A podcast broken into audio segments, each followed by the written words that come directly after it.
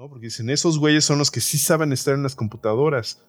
Nosotros somos los que dominamos Discord, nosotros somos los que dominamos las comunicaciones a distancia. Hay, amigos que ya me contaban que desde hace años tienen, sus mejores amigos están en otro lado y solamente los conocen a distancia, ¿no? Entonces, los gamers son los que sí saben trabajar con la tecnología, son estas personas que desarrollaron sus habilidades tecnológicas y pues ahora eh, se dieron cuenta de que también lo importante que era jugar en estos tiempos de enclaustramiento, ¿no? Ya estás en Simbiosis, un espacio para conversar libremente sobre productos y servicios que nos rodean, tecnología e innovación en un ambiente libre de saber todos. Esta es una entrevista de Simbiosis. El día de hoy conversaremos con una persona muy especial. ¿Qué tal? Continuamos con la segunda parte de la conversación con Héctor Guerrero. Si no has escuchado la primera parte, hazlo para no perderte de nada.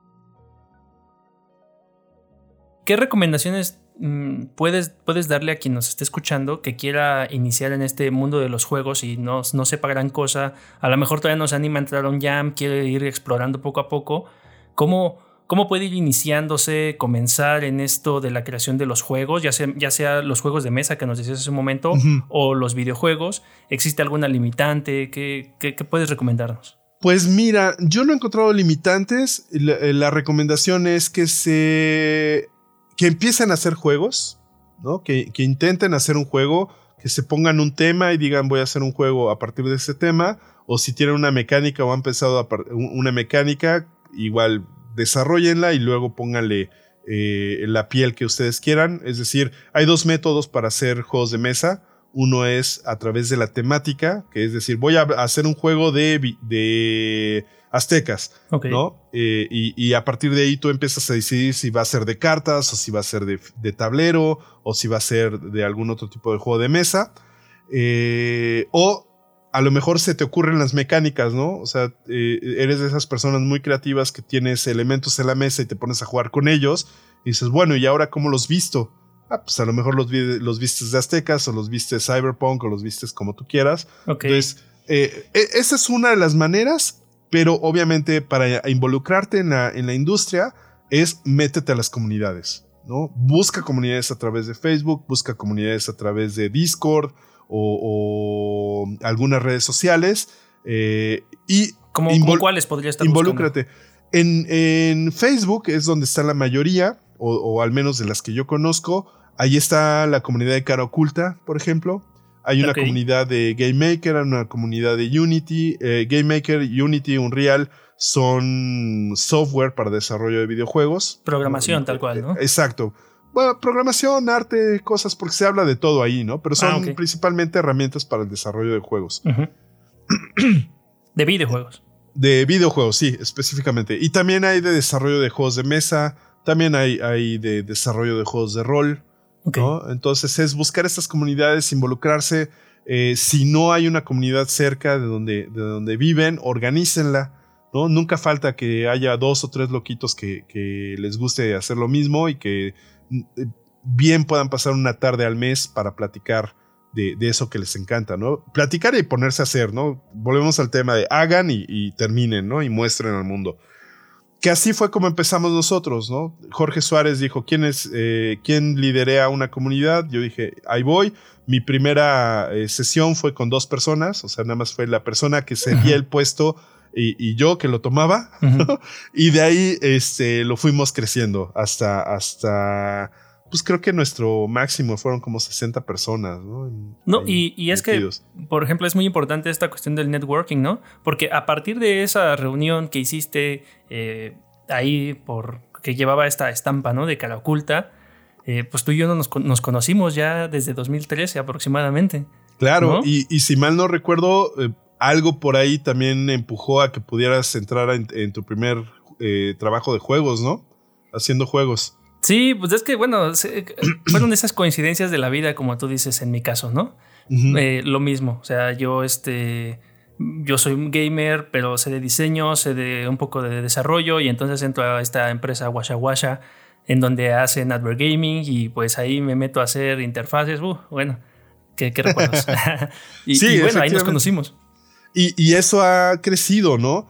Eh, el que tú estés atento a lo que nosotros estamos haciendo eh, coincide después que, tenemos una, un amigo en común, una amiga, voy a decir, en común, eh, igual por enlaces, por cosas raras, y pues nos permite seguir creciendo.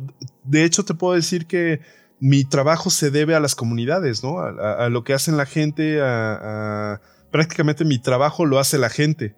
Yo soy el único encargado de, organizar los desmadres, ¿no? O sea, soy un organiza desmadres, pero, pero el los dices tú. Exacto, pero estos desmadres no funcionan si la gente no va. si la gente no tiene ganas de participar, si la gente no tiene ganas de mostrar sus proyectos, y es lo que necesitamos.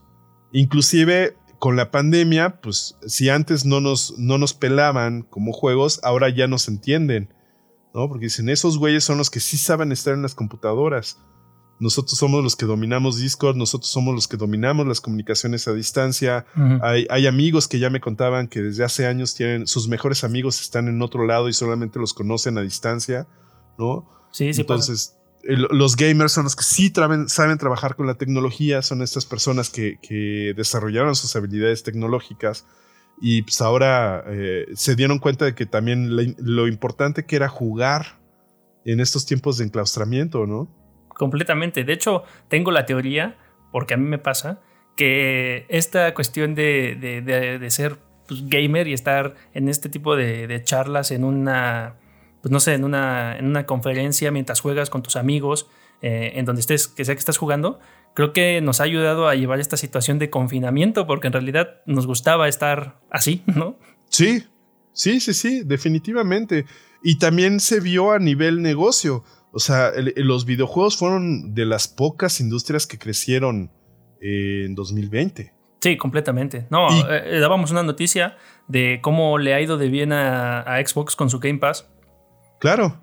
No, y además, este, las cifras, ¿no? Creo que fueron de dos cifras, ni siquiera fue un crecimiento de una cifra, o sea, fueron crecimientos de dos cifras. Sí, algo, algo, estúpido. O al menos en México, eh, de en 2017 ya nos estaban diciendo que la industria del juego estaba creciendo a dos cifras. Tremendo. Está cabrón, o sea, en México y Latinoamérica está creciendo a dos cifras, está cabrón. Ahí Mario Valle ya, ya, lo, había, ya lo había predicho en 2012 que lo conocí eh, que entré a su conferencia, eh, decía que Latinoamérica dentro de los próximos 50 años iba a ser la potencia, ¿no? Que podía ser la potencia. Entonces, como que se está cumpliendo ese, ese fenómeno, pero pues, depende de nosotros si, si queremos mostrar o no lo que estamos haciendo en el mundo. Eh, en, este. Ah, dime, dime. Sí, que es muy fácil entrar. curiosamente, a diferencia de otras industrias, la industria del juego somos muy amables no he conocido de gente que se ponga muy roñosa, solamente los argentinos, perdón amigos argentinos, pero de repente sí tienen una comunidad muy tóxica. Creo que eso se debe nada más a los de Buenos Aires, que son muy, muy duros, son muy... Eh, les voy a llamar peleoneros, pero también voy a decir que en México somos carrito de tlaquepaque, ¿no? O sea, nos ofendemos muy fácilmente. Entonces, de repente los, argentinos, sí, son muy agresivos. Entonces, son los únicos que he notado que, fueron así. Creo que ya le bajaron a su trip y ya son mucho más amables. Y, pero eso no quita que siempre te tienden la mano. ¿Quieres participar? Hay alguien que te va a tender la mano en estos grupos, ¿no? Sí, hay los haters que dicen, pues, no hagas preguntas pendejas, busca cosas en, en, Google, ¿no? Sí, obviamente, ¿no? O sea, eh, eh, si, tienes alguna duda, ve primero a, Google, hay mucha información, pero se vale que entres a la comunidad y platiques con la comunidad de las cosas que te gustan. Para eso son las comunidades, para, para divertirse y, conocer a gente que le gusta lo mismo que a ti. Entonces, no es difícil. Sí, sí. Oye, y en esa misma línea, eh, digo, como tú bien lo dices, está Google, pero hay tanta, tanta información ahí que a veces es difícil saber por dónde ir iniciando en este mundo de los juegos. Desde, desde tu perspectiva, ¿qué herramientas o recursos te han ayudado y recomendarías a quien, a quien va iniciando en esto? Uy, eh, eh, es una pregunta bonita, difícil y fácil al mismo tiempo. Eh, la mejor recomendación es haz. ¿No? Empieza con lo que puedas, con lo que tengas. De, repente la hoja en blanco es, es, difícil de superar en los juegos porque tienes muchas ideas encima y no sabes cómo canalizarlas. Eh, principalmente, eh, una de las herramientas que yo he encontrado más fáciles para abordar el desarrollo de juegos es hacer juegos de mesa. eh, yo no tengo mucho la cesera para hacer juegos de mesa, eh, pero al menos puedo poner elementos en, la mesa y puedo decir, ah, como jugar a los muñequitos, ¿no? ¿Qué pasa si muevo eso? Y ponerme reglas para jugar con los muñequitos y de ahí va saliendo ese juego, ¿no? O sea, ponerle reglas, ponerle límites es, una, una primera opción. La otra es tener un tema. Eh, personalmente me gusta más escribir, entonces yo me voy más hacia el tema. Yo lo que estoy haciendo actualmente es escribir un cuento, no una novela, ¿no? hay, hay, gente que dice, es que yo no me sé detener. Bueno, pues aprende a detenerte en un cuento, ¿no? O sea, la novela es de varios capítulos. Pues, aprende a cerrar, aprende a hacer cosas pequeñas. Y, y, eh, a partir de ese cuento hago un juego narrativo, una visual novel, por ejemplo, donde tengo que tomar decisiones entonces ya se vuelve complicado, ya, ya estoy entrando a, los juegos narrativos, ¿no? O, o, si tienes la oportunidad de aprender a programar y, quieres meterte en estos problemas de, de, aprender a, crear juegos plataformers o aprender a hacer juegos shooters o, aprender a tentalear estos, estas herramientas de, programación. Ok. Eh, crea un juego de lo que quieras, copia uno de los que ya existen, modifícalos y, esa es la mejor manera de aprender a hacer juegos también, ¿no? Modificando los juegos. Entonces, hay algunos, eh, estas herramientas comúnmente tienen juegos prehechos o hay gente que comparte el código fuente, toma el código fuente y hace una variante, que también eso pasa en los juegos de mesa. Toma un juego de mesa, si no se te ocurren cosas, toma un juego de mesa y cambia la condición de victoria. Por ejemplo, en el ajedrez, que la condición de victoria no sea quien derrote al rey, ¿no? A lo mejor es saltar tres veces el caballo y esa es tu condición de, victoria. Entonces, ¿qué pasa? ¿Se hace más divertido? ¿Se hace menos divertido? Y, esa es otra forma de abordar, eh, eh, de iniciar el desarrollo de juegos, ¿no? Modificando juegos. Creo que es la manera más fácil, así como... El metajuego, ¿no? Incluso exacto, exacto, exacto. Ok, ah, pues muy bien, ya, ya, ya tienen esta, estas, estos, estos buenos tips. Y ahora, eh, ya que estamos en materia de tips, ¿qué, o sea, Primero, me gustaría entender, desde tu perspectiva experta, cuáles son los motivos más comunes por los que las personas fallan o se rinden al hacer sus juegos y, qué les, y qué les dirías al respecto. Eh, bien, qué buena pregunta. Eh, no me había puesto a reflexionar tanto en, en, esa pregunta. Sin embargo, en la experiencia, lo que deprime a mucha gente es no ver resultados rápido. Yo tuve la fortuna de cuando agarré esta revista de desarrollo de juegos eh, y ese primer software de desarrollo de juegos, hice mi primer mecánica en, la primera media hora o una hora. Y era una pendejada, ¿no? Era una pendejada. Nada más era llevar un puntito, una imagen del punto A al punto B y había intermedio una barrera, ¿no? O sea, una, una, era una hoz. Me acuerdo que giraba, era una hoz y si te tocaba, obviamente morías, pero si, si la librabas, ganabas. Ok. Entonces, ver ese resultado rápido fue lo que me llevó a continuar. ¿no? Lo, y, obviamente ser testarudo, ¿no? Si encuentro un problema, no cejar y tratar de resolverlo y seguir adelante y seguir adelante y resolverlo. Eh, la gente comúnmente, como, como ya conoce los juegos eh, y quiere eh, hacer esos juegos AAA, quiere emular un juego AAA, eh, eh, tiene ideas muy grandilocuentes. Son muy grandes los juegos que quieren hacer. Y llegar a ser un juego AAA, un juego de estos que se hacen con millones de dólares detrás, es virtualmente imposible. y miles de personas detrás. Y, cientos, no, no, tanto miles, son cientos de personas detrás, o al menos decenas de personas detrás. Eh, no es tan fácil, ¿no? Porque son mm. decenas de personas, no, no son dos gatos. O sea, sí ha habido juegos indies que se han hecho con dos gatos, pero son dos gatos que ya habían estado en la industria. Sí, no, no, no empiezan desde cero, ¿no? Exacto. El chico de Flappy Bird trabajaba haciendo juegos, juegos casuales, y sacó el suyo. Los chicos de Super Meat Boy trabajaban haciendo juegos profesionalmente, se cansaron y lo hicieron individualmente, ¿no? y, también vean el, el, alcance. Una cosa es Super Meat Boy y otra cosa es Assassin's Creed. Sí, claro. O sea, hay, muchas mecánicas detrás, hay mucha programación, mucho arte, hay muchísimas cosas detrás. Entonces, la, mejor recomendación es haz juegos pequeños.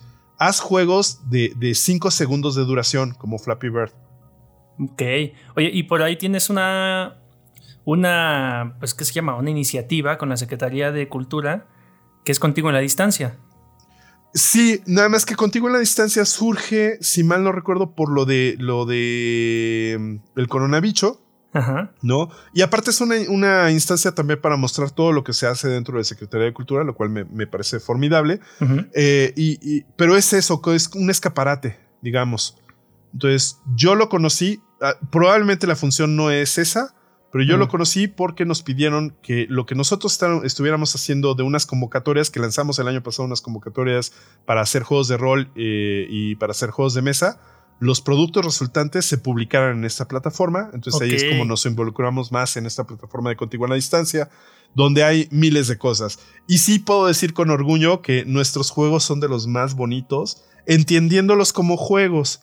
Porque algo que también vemos es que mucha gente entiende los juegos solamente como para productos para niños y, la mayoría son educativos. Entonces, como dice mi, querida amiga este, de Gárgame el Estudio, eh, Lisa Navarro, eh, pues es como brócoli con chocolate, ¿no? Digo, güey, está chido tu juego, pero ah", no se siente forzado. Y, de nuestros juegos, estos maravillosos cinco juegos de, mesa hechos por mujeres, específicamente por mujeres, eh, fueron maravillosos, ¿no? Por ahí tienes un gato por cuatro, que es una variante del juego de gato.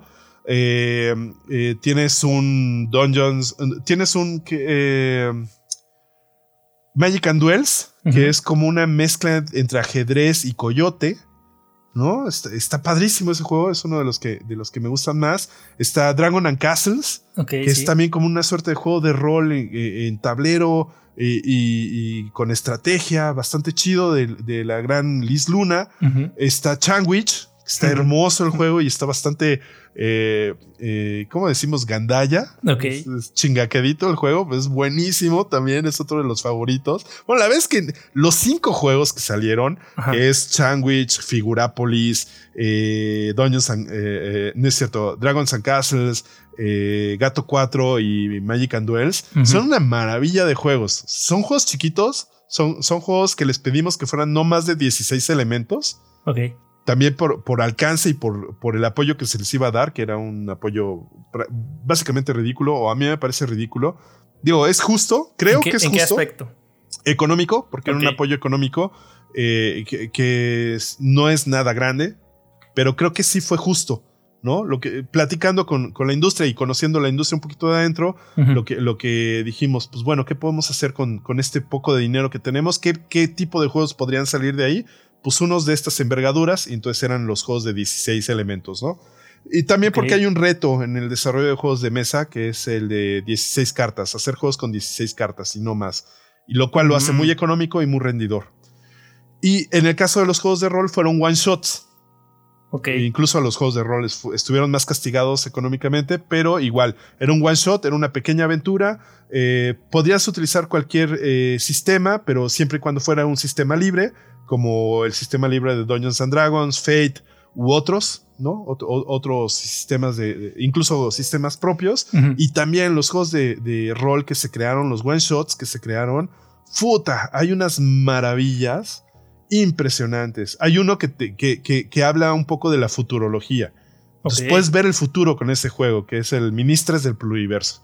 Ah, qué interesante. Está, está bien, bien chingón. Bien ¿Cómo lo encontramos? Eh, los pueden encontrar en la página de Contigo a la Distancia. Se buscan la sección de juegos, ya los encuentran. O más fácil, en el Centro de Cultura Digital, centroculturadigital.mx, entran a e-literatura y después entran a descargables y ahí van a encontrar los juegos. Eh, ya en descargables, si están en la PC, pueden hacer clic en el, icono donde dice colecciones y busquen el juguetero.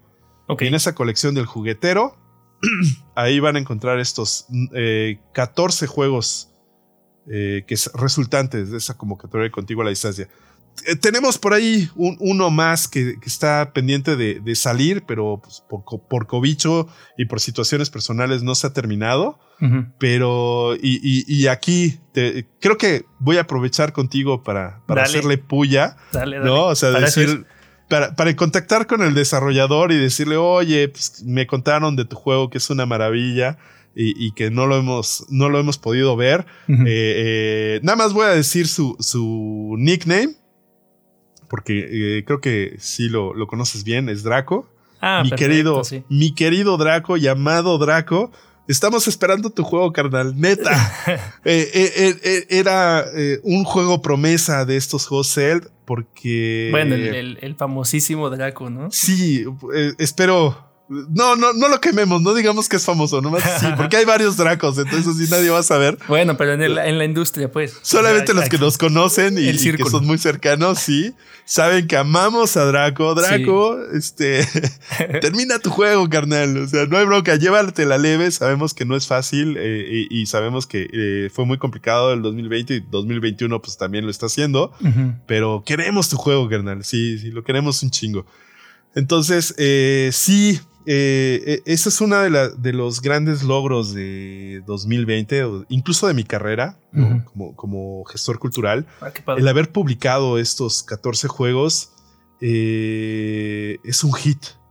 Porque me, me meten problemas de tener que cacarear el, huevo de estos, de estos proyectos para que no se mueran. Así, si yo soy el primero en decir cacarear el huevo, pues ahora que, que les ayudamos a estas personas a publicar sus juegos, pues decir véanlos, jueguenlos, disfrútenlos, conózcanlos. Y, y, eso nos, está, nos puede abrir las puertas a que haya más apoyos económicos para los desarrolladores de juegos. Sí, completamente. De hecho, también es una de las intenciones de este podcast que hago eh, con, mis compañeros, porque lejos de, lejos de ver noticias tecnológicas alrededor del mundo, sí tratamos, digo, es que está, está algo muy imposible por, por como bien comentas, eh, esta difusión que no, nos, no, no llega tan fácil pero sí tratamos casi siempre de hablar de esto del Día del Orgullo Friki, lo del Pokémon Day, lo del Devour, eh, ya hemos hablado de Global Jam, lo de Women in Games, ¿no? Con Diana, por ejemplo. Entonces, eh, se trata de eso, como de ir, difundiendo. Pero hubo un punto que, tocaste hace rato que hablabas de, las, de las jams y de, y de contigo en la distancia en cuanto a ciertas eh, percepciones que se tienen alrededor de, los juegos o los videojuegos aún. Eh, y, me gustaría conocer tu, opinión. En general, ¿cuáles son estas percepciones que están alrededor de los juegos, ya sea por parte de las empresas o del mismo gobierno? Mira, eh, actualmente ya no está haciendo tanto la barrera, pero hace incluso 3, 4 años atrás, hablar con las diferentes instituciones y decirles, mira, haz una game jam, organiza eventos de juegos, ah, crean comunidad, hacen lazos, generan eh, amistad, generan reglas, ¿no? Te, ayudan a, poner reglas, a que la gente entienda las reglas, etc. Eh, eh, comúnmente donde abría la brecha era cuando les hablaba de lo económico, ¿no? la industria del juego genera un chingo de dinero y es cuando las quijadas se caían y ya te ponían atención, como que ya te empezaban a tomar en serio. Actualmente ya... En la mesa. Exacto. actualmente ya la gente conoce un poquito de juegos, Curiosamente, pues obviamente la edad avanza y pues era, una broma muy macabra que teníamos eh, entre Jacinto y yo, que pues cada vez están muriendo ya los, los, viejitos y están dejando paso a los, a los chavos y ya nos están eh, siendo más fácil hablar acerca del juego. Eh, era broma macabra, ¿no? O sea, por desgracia es una realidad eh, por fortuna también es una realidad porque efectivamente nos está permitiendo hablar eh, más fácilmente de las bondades y de las ventajas del juego y ver el juego no nada más como este eh, medio educativo, sino sí podemos hablar de juegos serios, sí podemos hablar de juegos para entretenimiento, sí podemos hablar de juegos simplemente por, por, por hacer comunidad, ¿no? Entonces ya la gente lo está entendiendo más fácilmente. Todavía con los empresarios es un tema, eh, con los inversionistas. Eh, yo, a, la, sí, a la retrospectiva creo que éramos muy, muy novatos en 2012. Ya era una industria importante, o sea, ya, ya había bastantes eh, participantes en la industria del juego. Actualmente hay muchos más. Pero sí sigue siendo una idea muy romántica buscar a un inversionista y que te dé dinero por tu juego, ¿no? Ok. Eh, ¿Por qué? Porque el problema de hacer un videojuegos eh, es que es como, como el arte. Eh, es una mezcla entre arte y, empresa. se crean como empresa, pero se venden como arte. Entonces, se, se, crea como empresa porque hay muchas personas trabajando detrás del juego y el problema es que se vende como arte. Entonces, hay a quienes les, les gusta y hay a quienes no. A diferencia de las industrias o los servicios, estos servicios son constantes. No hay gente que tiene una necesidad y quiere resolverla y siempre va a acudir a ti cuando tenga ese tipo de necesidad. En el caso de los productos es lo mismo. Eh, sobre todo lo vemos en los comestibles, ¿no? Alguien crea una nueva salsa y a la gente que le gusta esa salsa, tiene que comer o si no tiene algo mejor, va y compra esa salsa. Entonces son productos y por eso sobreviven esas industrias o estas empresas. En el caso del arte no. O sea, hoy puedes lanzar un juego muy divertido, estúpidamente divertido, que todo el mundo ama y quiere y, y la ventaja de eso es que viven fans de ese juego durante años, décadas, ¿no? Hay gente que todavía sigue jugando Pokémon y salió la franquicia hace muchos años. Sí. Incluso gente que sigue jugando Tetris y Pac-Man, ¿no? Este. Hay, fans de Huesos Colorados, pero hay muchos juegos que se están muriendo, ¿no? Muy buenos juegos que pueden estar muertos por múltiples razones. Eh, entonces ocurre lo mismo que en el arte, o sea, Van Gogh vendió creo que en vida un solo cuadro y eso por lástima. ¿no? Bueno, me dio lástima porque el cuate sí pintaba chingón. ¿no? Sí, no, pero más bien que se lo compraron de paro, ¿no? Exacto, se lo compraron de paro y, después pues sus obras ya son lo que son actualmente. Entonces seguramente habrá muchos desarrolladores de juegos, muchos estudios que va a pasar lo mismo. ¿No? Si ya lo vimos con los, con los juegos que comentamos anteriormente, seguramente va a pasar lo mismo, que de repente dicen, puta, esta pinche joya ¿por qué no la vimos? Sí, claro. Y, no, y, luego es que son golpes de suerte, como lo comentábamos casi al principio, ¿no? pues son golpes de suerte, pero también está la, la, idea de que se adelantan a su época. Sí, sí, sí. ¿No? O sea, imagínate un, un eh, This War of Mine, que si bien habla de su época, pero la neta es que es un juego que pocos van a entender, ¿no? A menos que hayas vivido la guerra, vas a entenderlo, ¿no? y, cobran sentido.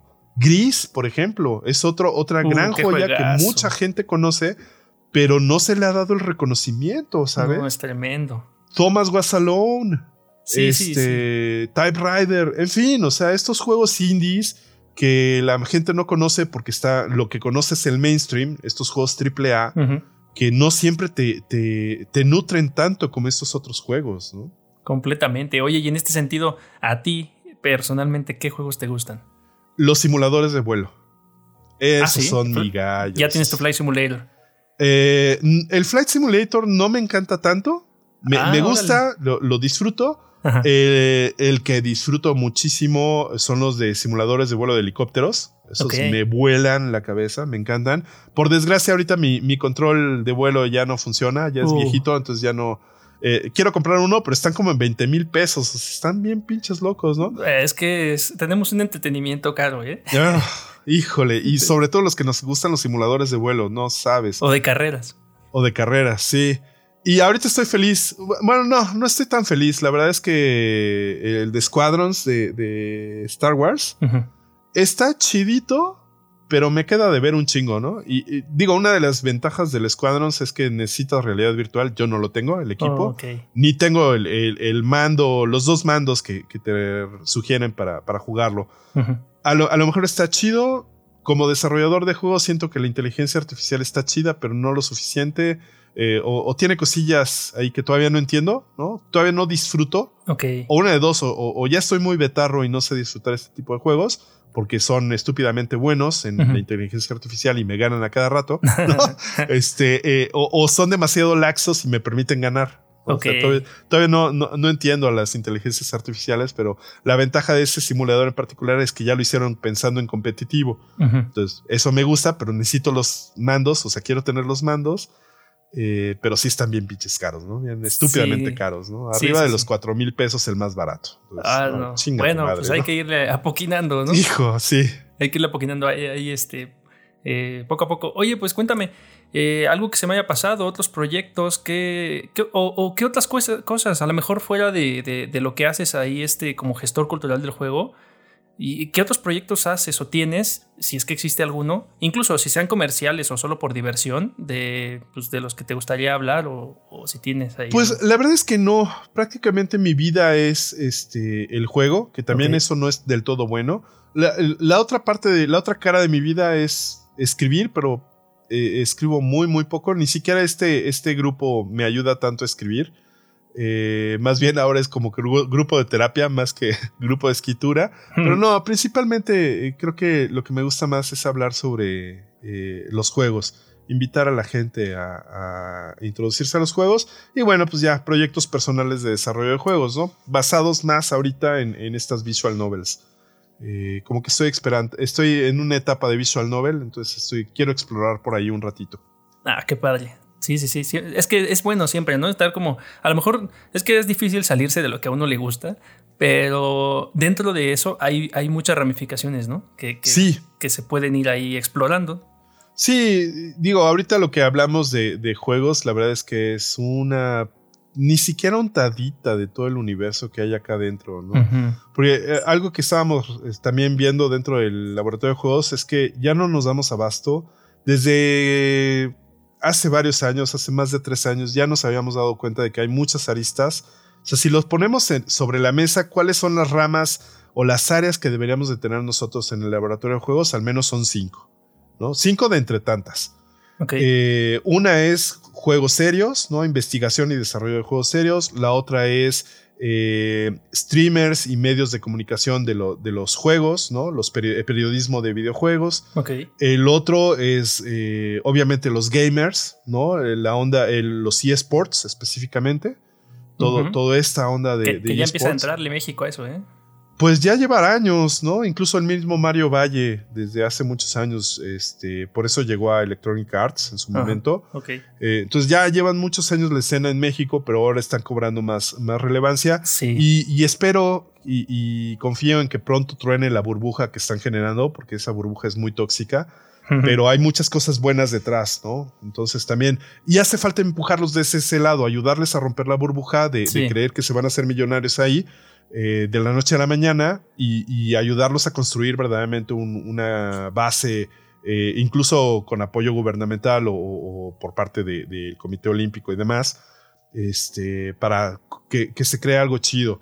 Otra rama es este, los juegos serios, ¿no? Estos juegos que, que son para investigación, que son para salud, que si bien entran los juegos educativos, pero los juegos serios van más allá que solamente lo educativo.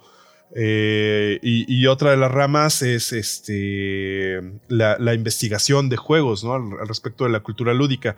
Que mm. muchas de estas ramas hay liderazgos, hay comunidades que, que, los están llevando, pero como que parte de gobierno deberíamos de apuntar hacia tener estas, estas áreas, al menos en el laboratorio de juegos. Obviamente no tenemos dinero, eh, los presupuestos para cultura siempre son raquíticos, lo, lo, que tenemos que es hacer, lograrlo a partir de colaboraciones y ahí es donde lanzo el llamado de decir, si tú tienes una organización o si tienes un, un, un grupo, una comunidad, pues acérquense y vamos haciendo integrando las comunidades, vamos haciendo esto más grande. No va a ser de la noche a la mañana. Llevamos picando piedra, al menos conmigo a bordo. Llevamos ocho años picando piedra, pero ya habían otros 10 o 12 años, o incluso 20 años antes, ¿no? Que, estaban picando piedra. Ahora las cosas van mejorando, pero pues necesitamos líderes que, lleven esto y que nos ayuden a consolidar la, la, industria y, sobre todo dar el mensaje al gobierno y a las instituciones y, y, a industria privada también de que queremos hacer lo que decimos que queremos hacer, ¿no? Y que sabemos hacer lo que decimos que queremos hacer. Eso es importante, por eso es importante terminar. O sea, ya, ya, terminaste, ya lo mostraste, entonces ese es un mensaje hacia afuera de que hacia el gobierno, hacia, hacia las personas, hacia las instituciones, de que quieres hacer, quieres vivir de lo, de lo que dices que quieres eh, vivir. En este caso es de los juegos. Entonces, eh, como ya hay una comunidad fuerte que está demostrando que está haciendo juegos y que necesita ayuda, y ya sabe en dónde necesita ayuda, entonces ya se puede acercar más fácilmente al gobierno y decir, güey, necesito ayuda. Pero necesita ser organizado, y esto lo, entendí a, los golpes también, y mucho tiempo después, que cuando estamos desorganizados, cuando somos células, pequeñas células, eh, cuando nos acercamos a papá gobierno, pues nos dice, ¿por qué a ti y no a los demás? Pónganse de acuerdo, casi. casi Exacto. Prácticamente papá gobierno lo que dice es, a ver, toda la banda, todos los que estén de acuerdo, vénganse y les empezamos a apoyar. Porque si no, no te toman en cuenta. Es, este, ¿por qué te voy a apoyar a ti cuando necesito apoyar a un chingo más de gente? Es, ¿por qué te voy a dar dinero solamente a ti? Y, la analogía es, eh, que, me gusta hacer es, eh, ¿por qué deberían de, comprar tu juego? Es, la, analogía es con las personas eh, que están pidiendo dinero en la calle. ¿A quién le das dinero? al que, al que no hace nada y nada más te extiende la mano y ni siquiera te dice, güey, dame, y que nada más es pura lástima, o al chavo que se rifa o a la chava que se rifa en, el, en el transporte haciendo canciones, poesía, recitando o, haciendo un algo, ofreciéndote un algo, ¿no? lo ves, lo ves muy claramente a quién le abres la cartera y a quién no. Sí, claro. Entonces es lo mismo. ¿Por qué debería yo, de, mis tres pesos que tengo en la bolsa, que, que, bien me los puedo gastar en un chicle, porque no tengo más? A completo para mi pasaje de regreso, ¿no? Exacto. ¿Por qué tengo que desacompletar mi pasaje del, próximo fin de semana para dártelo a ti, chavo? ¿no? O sea, convénceme, dame un algo que valga la pena o dime que vale la pena apoyarte. Sí, por lo menos deleítame, ¿no? Pues, demuéstrame que tienes talento o, que te esfuerzas por lo menos, ¿no? Demuéstrame que quieres hacer, mínimo es demuéstrame que quieres hacer lo que dices que quieres hacer. ¿No? O sea, me, gusta hacer juegos. Pues como me dijo Kate Edwards, no me lo cuentes, demuéstramelo. ¿No? Entonces, sí, claro. este, Kate, Edwards, para quien no conozca, fue la líder de la, de, fue la directora de la International Game Developers Association. Una vez que la trajeron aquí a México, en el Devour 2013, tuve oportunidad de platicar con ella y, eso fue lo que me dijo. Estoy cansada de que me digan que quieren hacer juegos. no, me lo, no, me lo, no me lo cuentes, demuéstramelo. Entonces, lo mismo, demuéstrame que quieres hacer lo que dices que quieres hacer. Y lo mismo te, da, te dice el gobierno de las instituciones, los mismos los inversionistas ángeles. ¿No? No me digas que quieres hacer un juego, demuéstrame que quieres hacer el juego. O sea, ya ven con una propuesta, ya ven con tus números armados, ya ven con, con todo esto y vamos a ver si funciona. Pero insisto, el, tema de los inversionistas, pues es apostarle al arte y no hay inversionistas de arte, ¿no? A menos que seas un Guillermo del Toro y que ya la gente sepa qué haces y ya tienes una carrera. Y dicen, pues sí, te voy a poquinar porque eres seguro. ¿No? Pero pues, obviamente tienes que picar piedra y no le tengas miedo. Empiézale poquito a poquito. Eh, una, de las ventajas que nosotros vimos con las Game Jams es que después de ocho Game Jams, la gente ya estaba terminando con una profesionalización, profesionalización muy alta en sus juegos. Digo, ocho Game Jams se dice fácil. Ocho Game Jams son como dos años, que organizamos como cuatro Game Jams al año. Participa en estas ocho Game Jams y vas a ver que en dos años vas a estar en otro nivel desarrollando juegos. Pues es que es eso, ¿no? La constancia también de estar ahí haciendo cosas. Exacto. Curiosamente, el desarrollo de juegos es, es la única universidad activa que yo conozco.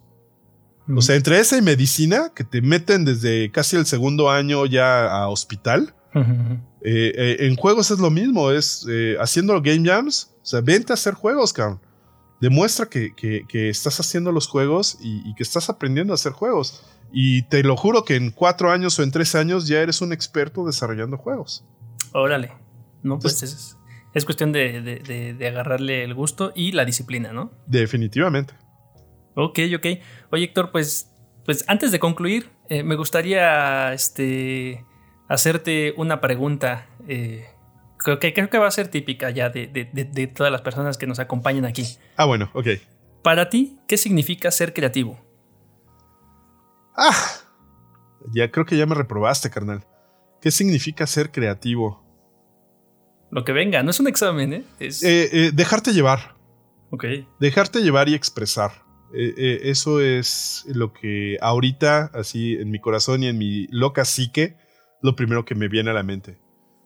¿Qué significa ser creativo? Dejarte llevar y expresar algo y compartirlo. Ok. Perfecto, Héctor. Pues, ¿hay algo que no te haya preguntado, algo que se me haya pasado, algo que nos quisieras compartir, además de todo lo que ya nos has dicho?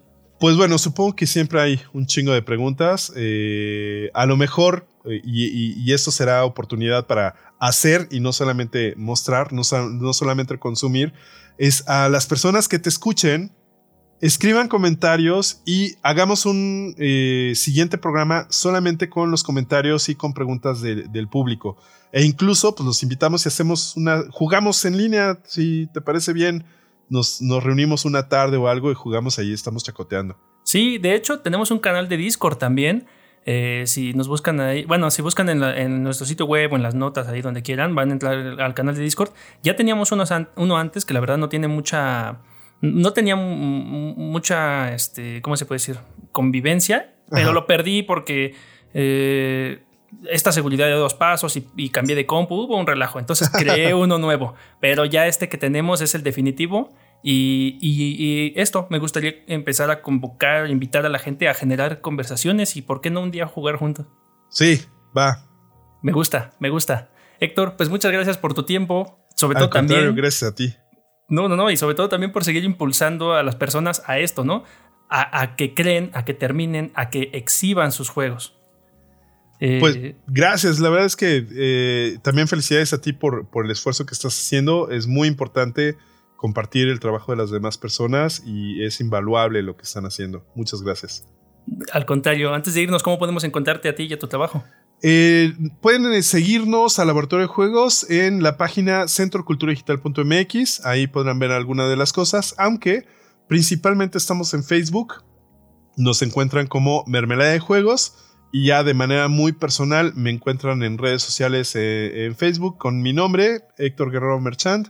Pero si quieren, contáctenme primero por, por Twitter, aunque no lo ocupo, pero pues igual escríbanme ahí. es arroba astucia H. Astucia H, y así me van a encontrar. Y ya estoy migrando casi todos mis, mis eh, plataformas hacia el nickname de Astucia H. Entonces, igual en Steam creo que ya me encuentran con ese nombre. En Discord creo que también me encuentran por ese nombre.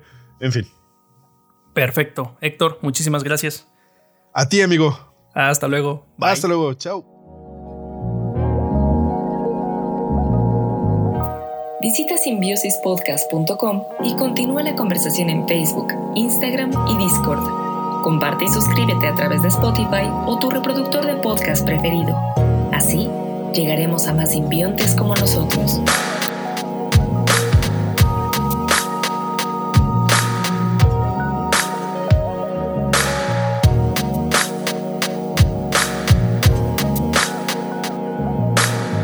Porque confiamos en que la creatividad y la tecnología nos seguirán llevando lejos.